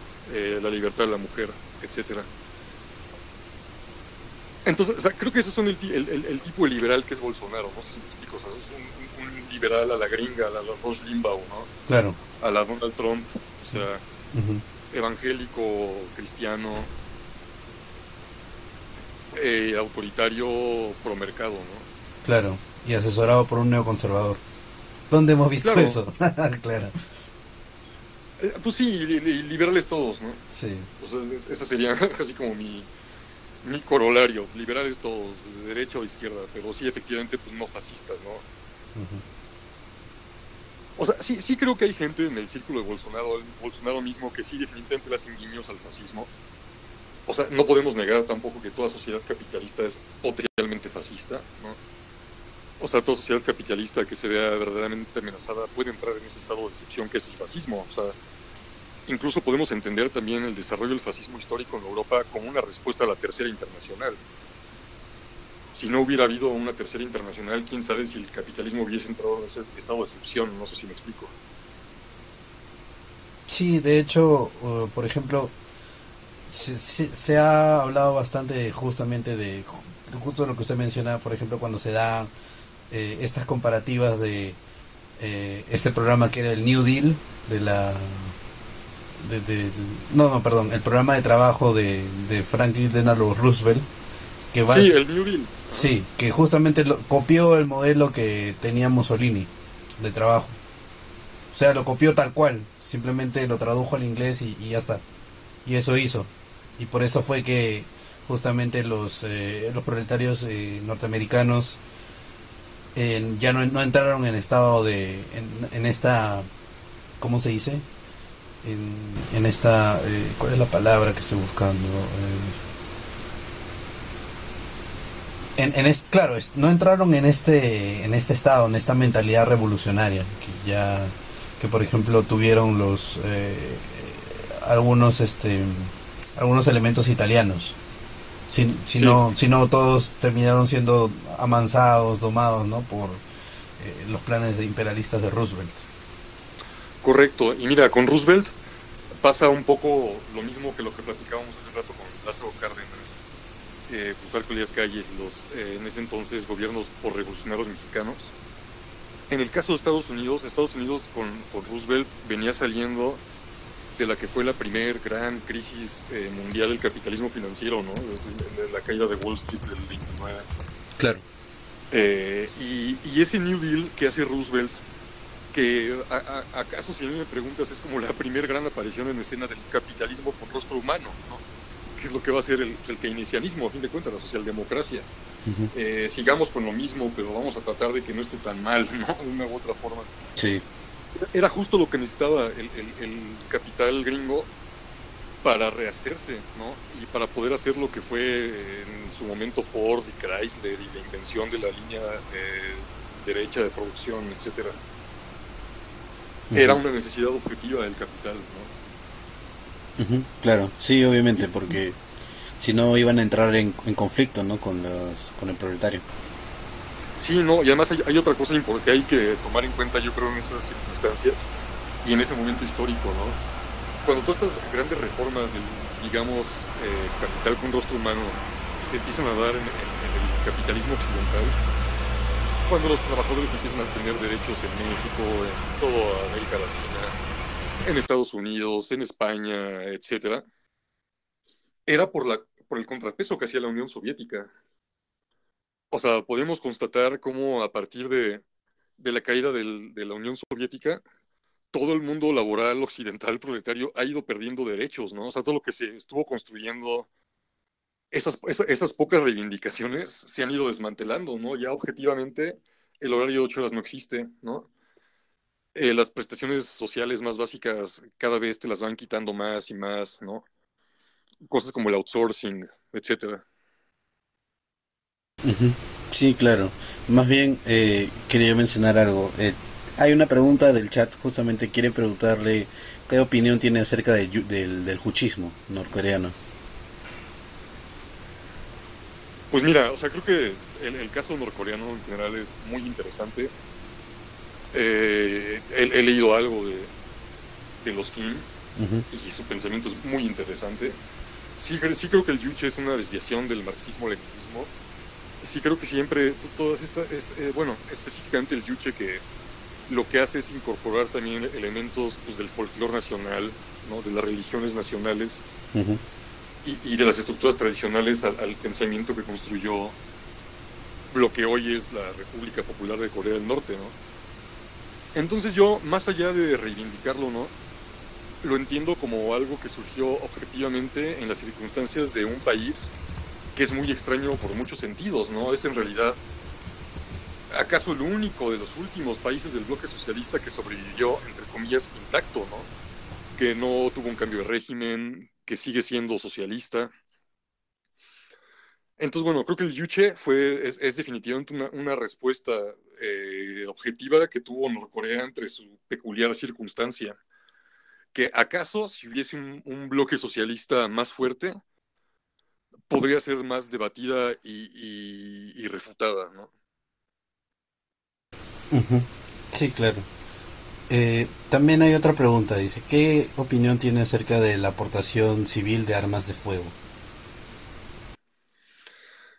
Eh, bueno, o sea, creo que definitivamente eh, el proletariado tiene que estar armado. No, ya yo, yo, no, yo creo que, que la prohibición de armas, bueno, en el caso de Estados Unidos, por, por ejemplo, porque la, la, legalidad de la tenencia de las armas pues, obviamente varía de país a país aquí en México eh, los civiles no podemos tener armas en general de manera legal, ¿no?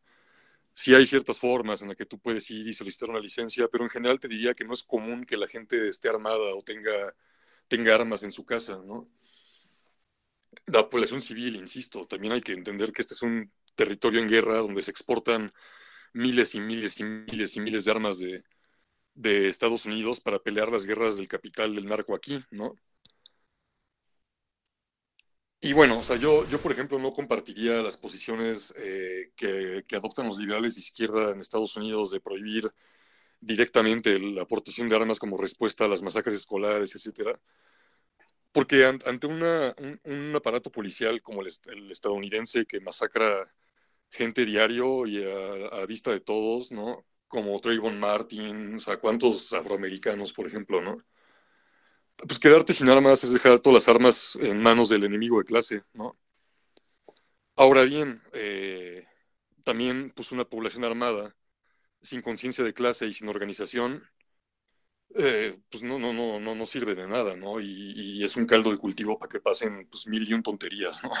Como las masacres escolares, por ejemplo. Sí, claro. Eh, y también es otra cosa que veo que es interesante allí, ¿no? Que o sea, llevan el discurso eh, liberal por... Justamente no llevan... Debería haber un discurso de conciencia de clase, pero llevan el discurso por un lado liberal. Y por ejemplo, eh, en Wall Street, que es el sitio donde se concentra el... Uno de los polos donde se concentra el capital internacional, que todo el mundo sabe, en Nueva York.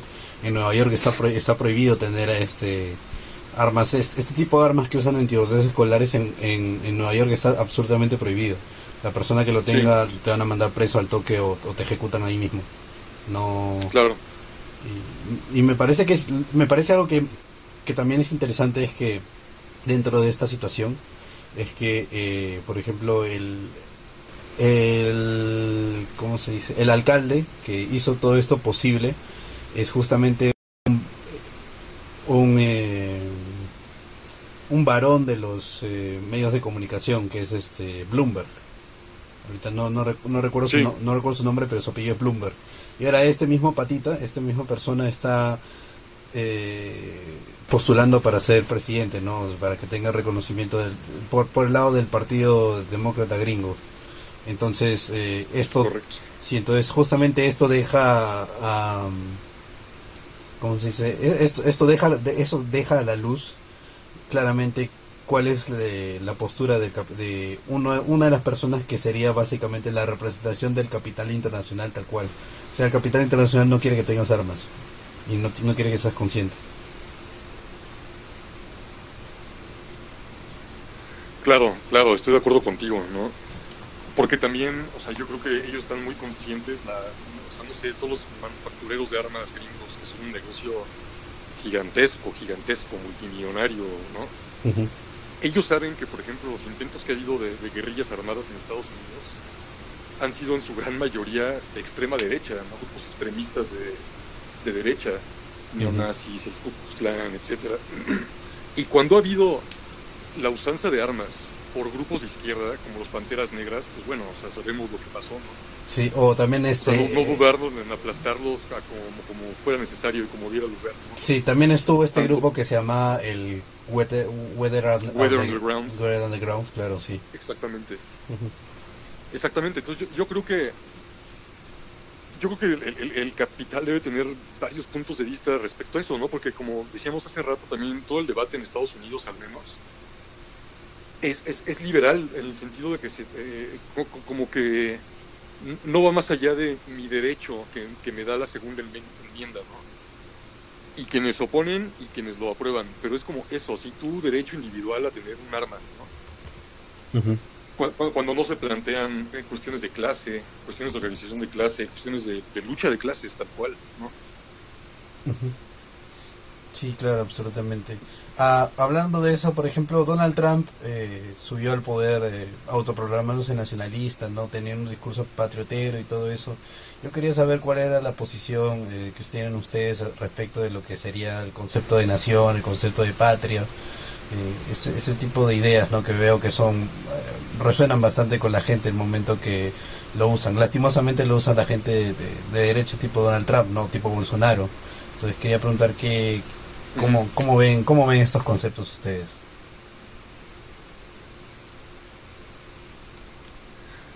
Pues mira, o sea, yo creo que como marxistas, leninistas y uno de los principios fundamentales siendo el internacionalismo proletario, no se puede ser nacionalista e internacionalista, ¿no? El Estado-nación hay que entenderlo como un mecanismo que fue necesario en el desarrollo histórico y universal del capitalismo moderno, ¿no? Eh, la historia del, inicio del capitalismo pues, es justamente la historia de la consolidación de las naciones modernas, de la independencia de Estados Unidos, de, la Revolución Francesa, de la independencia de México y su posterior revolución, etcétera. Sí, y, y justamente eh, la pregunta va por ese va por el lado de que, por ejemplo, eh, dentro de los años 20, eh, justamente Mussolini no, eh, hablando del fascismo italiano, Mussolini era un hombre que, venía de la, de la izquierda, por ejemplo. Él era editor en un, en un periódico, me parece, ¿no? en uno de los periódicos más importantes de, del justamente del, espectro socialista de, allí, ¿no? Pero no es el único caso, porque también vemos a la personalidad eh, de Nicola Bombacci, que le decían el, Papa Rojo. Por ejemplo, él también este, mm. era un hombre también de la izquierda. Eh, de hecho, era un hombre que tiene un par de fotos con Lenin, o sea, lo conoció directamente. Pero le dijo por la naturaleza de nuestro, de nuestro, de nuestra historia como italianos, eh, justamente nuestro socialismo va a tomar un carácter más nacional, que, o sea, va, va a tener, sí va a tender puentes al internacionalismo, pero va a, va a tomar un carácter nacional y justamente va a ser Mussolini el hombre que, haga esto posible. Eh, yo quería preguntar justamente qué, qué opinión tiene acerca de, este, de este tipo de, de personajes, ¿no? Que buscan una intersección entre, entre los posibles polos radicales de, eh, del espectro político de, de, sus, de sus respectivos países. Sí, eh, bueno, antes quisiera continuar con mi respuesta, perdón, es que me quedé sin aire, un poquito de agua. Sí, no se preocupe. Me quedé en silencio un momento y ya lo volviste a preguntar. vale. Pero bueno, o sea, contestando todavía tu pregunta anterior sobre el nacionalismo, o sea, e, entendemos que la lucha obrera debe tener una base nacional por cuestiones obvias, ¿no? Pero esta reivindicación del nacionalismo es, es, una cosa eminentemente liberal, pero no solo de la derecha, ¿eh? Porque sí, efectivamente Trump y Bolsonaro, ¿no? pero, pero también la supuesta izquierda, ¿no? También AMLO es nacionalista, también el chavismo es nacionalista, ¿no? Es decir, el nacionalismo y el liberalismo son inseparables. O sea, cuando nosotros hablamos de internacionalismo es justamente porque la, superación de esas relaciones pasa por la superación del Estado-Nación. Ahora, eh, pasando a la siguiente pregunta, me parece interesante. O sea, yo, yo la precisión de que Mussolini en realidad no fue un hombre de izquierdas nunca, ¿no? Aunque fue militante, entre comillas, de organizaciones socialistas y así. Si tú lees sus escritos y escuchas sus discursos, él tenía una comprensión muy, muy pobre del, marxismo y, el socialismo, muy pobre. Y en general de la lucha de clases y así. Eh, cosa que comparte con Hitler también, por ejemplo, ¿no? Si tú lees mi lucha y las cosas que dice sobre el marxismo son delirantes, ¿no? Son delirantes, son cosas de alguien que no conoce el marxismo en lo más mínimo. Yo creo que Mussolini es, es un caso así, ¿no? O sea, en realidad Mussolini pues nunca fue un, hombre importante en la, izquierda, ¿no? De la que sí lo fue Antonio Gramsci, por ejemplo, en esos mismos años, ¿no? Con el Partido Comunista de Italia.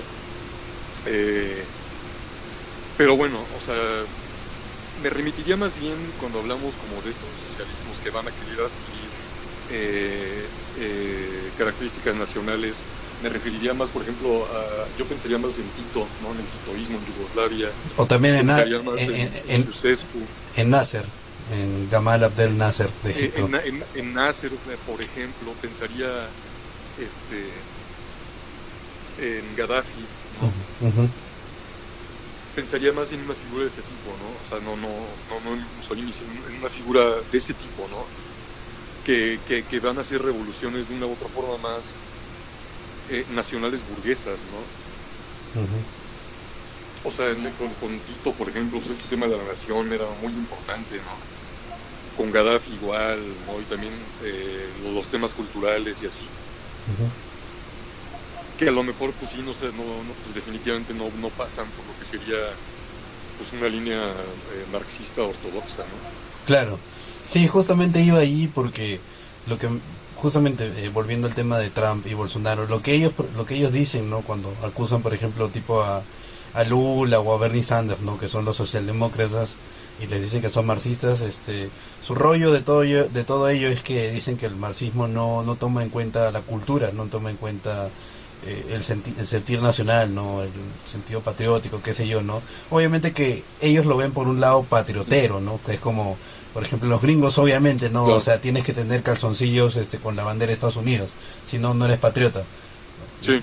Claro, y Bolsonaro también, o sea, si tú no apoyas a la selección de, de fútbol de Brasil, tú eres un antipatriota, ¿no? Pero no no en este sentido de que, por ejemplo, por ejemplo eh, la concepción que tenían de la patria obrera que tenía este Stalin, por ejemplo, o también este la concepción de justamente el nacionalcomunismo de de Chochescu, ¿no? Así, justamente por eso le preguntaba, ¿no? ¿Qué opinión, digo, que eh, si es que el Partido Comunista de México también reivindica elementos culturales mexicanos eh, como propios y, exclusivos de la nación mexicana, sin embargo que eso no es necesariamente un impedimento para la colaboración internacional con otras patrias o con otras naciones. No, yo te diría que no. De hecho, una de las críticas que nosotros hemos hecho al Partido Comunista de México histórico es, es, justamente eso, ¿no? Que empezó a tener también unas teorías ahí medio raras del socialismo con características mexicanas, ¿no? O el socialismo a la mexicana. Eh, entonces, pues no, o sea, yo te diría que no, no, no, no, estamos de acuerdo con, con estas concepciones, porque creemos que últimamente el movimiento histórico, como lo explica el marxismo-leninismo, ya entiende de dónde surgen todas estas diferencias culturales que en sí mismas eh, pues son accidentales, ¿no? Eh, justamente una de las cosas que explican así de forma meridiana Marx y Engels en, el Constante Sobra y en el Manifiesto del Partido Comunista es que, que una de las cosas que hace la sociedad de clases capitalista, siendo la última forma de expresión de la sociedad de clases, justamente es ir limando y desapareciendo todas las demás formas de estratos sociales que, que son herencia de otros sistemas, ¿no? Es decir, eh, nuestras diferencias culturales cada vez son menores y menores y menores, y lo que vamos teniendo en común con el resto del mundo es la clase, ¿no? O sea, yo creo que hoy las diferencias culturales, eh, al menos en, un cierto eh, espectro occidental, por ejemplo, pues cada vez son menores, ¿no? Claro. Yo creo que, que nosotros que estamos hablando aquí tenemos más en común con un obrero de Detroit o de Madrid o de Pekín que con un eh, rico yo de México y tú del Perú, ¿no? Entonces yo creo que, que, no, o sea que si bien sí, obviamente todo, todo, todo eh, programa revolucionario tiene que tomar en cuenta y en consideración todos los factores que intervienen en una lucha obrera nacional, todos, ¿no? Y sí, efectivamente por ahí pasan los culturales y, y las idiosincrasias, etcétera, el partido no, o sea, no, no, no, no, puede eh, pasar por reivindicar esas cosas, ¿no? O sea, tiene que, al contrario, encontrar las bases comunes de toda la opresión, independientemente de nuestras eh, particularidades culturales, ¿no? Claro, sí, sí, sí entendí su respuesta. Franz, ¿tú tienes alguna otra pregunta que le quieras hacer? No, de ninguna, creo que ya, ya respondió a todas mis dudas. Muy bien, camaradas, buenísimo. De hecho, a ver en el chat, ¿qué, qué, más dicen? ah, ah sí, por ejemplo, eh, también nos habían mencionado. Eh, sí, bueno, acá, aquí también nosotros este, intentamos leer eh, autores medios que desconocidos, ¿no? Para la, la órbita común de aquí de Latinoamérica. Tal es, el, tal es el caso como Pierre Drew, Pierre Drew La Rochelle, que es este justamente él era un fascista que terminó convirtiéndose en medio que el socialista al final de su al final de su historia, ¿no? Obviamente ya sabemos qué pasó con Francia, ¿no? Y justamente por eso él decide ver a la Unión Soviética como una mejor opción para para, para Francia que, que, lo que es ahora con Macron, obviamente, ¿no? Obviamente es, es una distopia.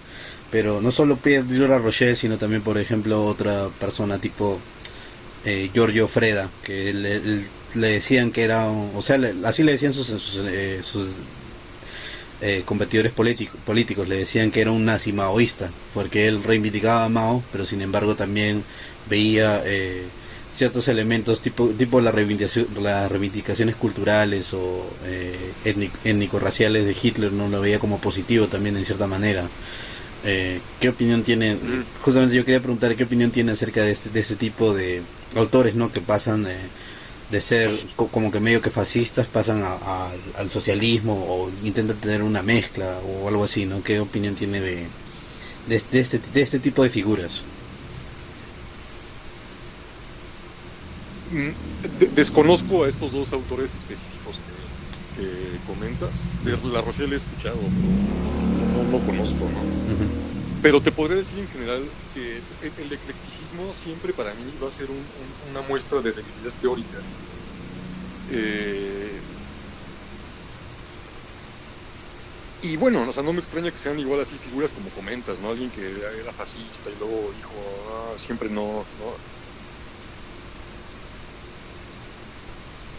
O sea, creo que siempre todo este tipo de querer, eh, este tipo de, intenciones, de querer meterle matices personales, individuales, eh, locales, eh, sectarios al marxismo, todas estas ideas eclécticas creo que están destinadas al fracaso, así definitivamente. Mm. Sí, entiendo, entiendo. Vale, Franz, ¿tú tienes alguna última duda para el camarada? No, ninguna. Solamente me queda por agradecerte. Muchísimas gracias por acompañarnos el programa. La verdad es que creo que ha sido muy buen programa el de hoy y nos resolviste, bueno, por lo menos personalmente me resolviste muchísimas dudas que tenía sobre la edición de un comunista en tanto al gobierno actual, etcétera. No, pues al contrario, muchas gracias a ustedes, camaradas, por invitarme. Eh, fue un placer la conversación, creo que se tocaron muchos temas muy, muy relevantes y pues cuando gusten le seguimos. Sí, claro. Eh, para ah, hablando de eso, ¿no? Para nuestro próximo programa, a ver, este, para la audiencia, para nuestro próximo programa estamos intentando tener a alguien que es, es más este eh, conocedor del tema de Oriente Medio, ya que a muchos les gustó el programa de Irán. Vamos justamente a tener a alguien que sabe de estos, eh, a, mayor detalle sabe el tema de los socialismos árabes, tipo el de, de Nasser, de Gaddafi, de Michel Aflaq, sí, y también también de, de, los conflictos este, internos, por ejemplo, en la corona saudí o el movimiento eh, de los Houthis de, de Yemen, etcétera, ¿no? Entonces vamos a tener eh, en la siguiente semana una persona que ya estoy contactando para justamente de, conversar acerca de socialismo árabe y a grandes rasgos y también eh, del el mundo político de, Oriente Medio. Buenísimo, excelentes temas. Bueno, eso sería. Importantes, sobre todo. Sí. Bueno, eso sería todo para la audiencia. Muchas gracias por acompañarnos esta noche y los veremos el próximo lunes.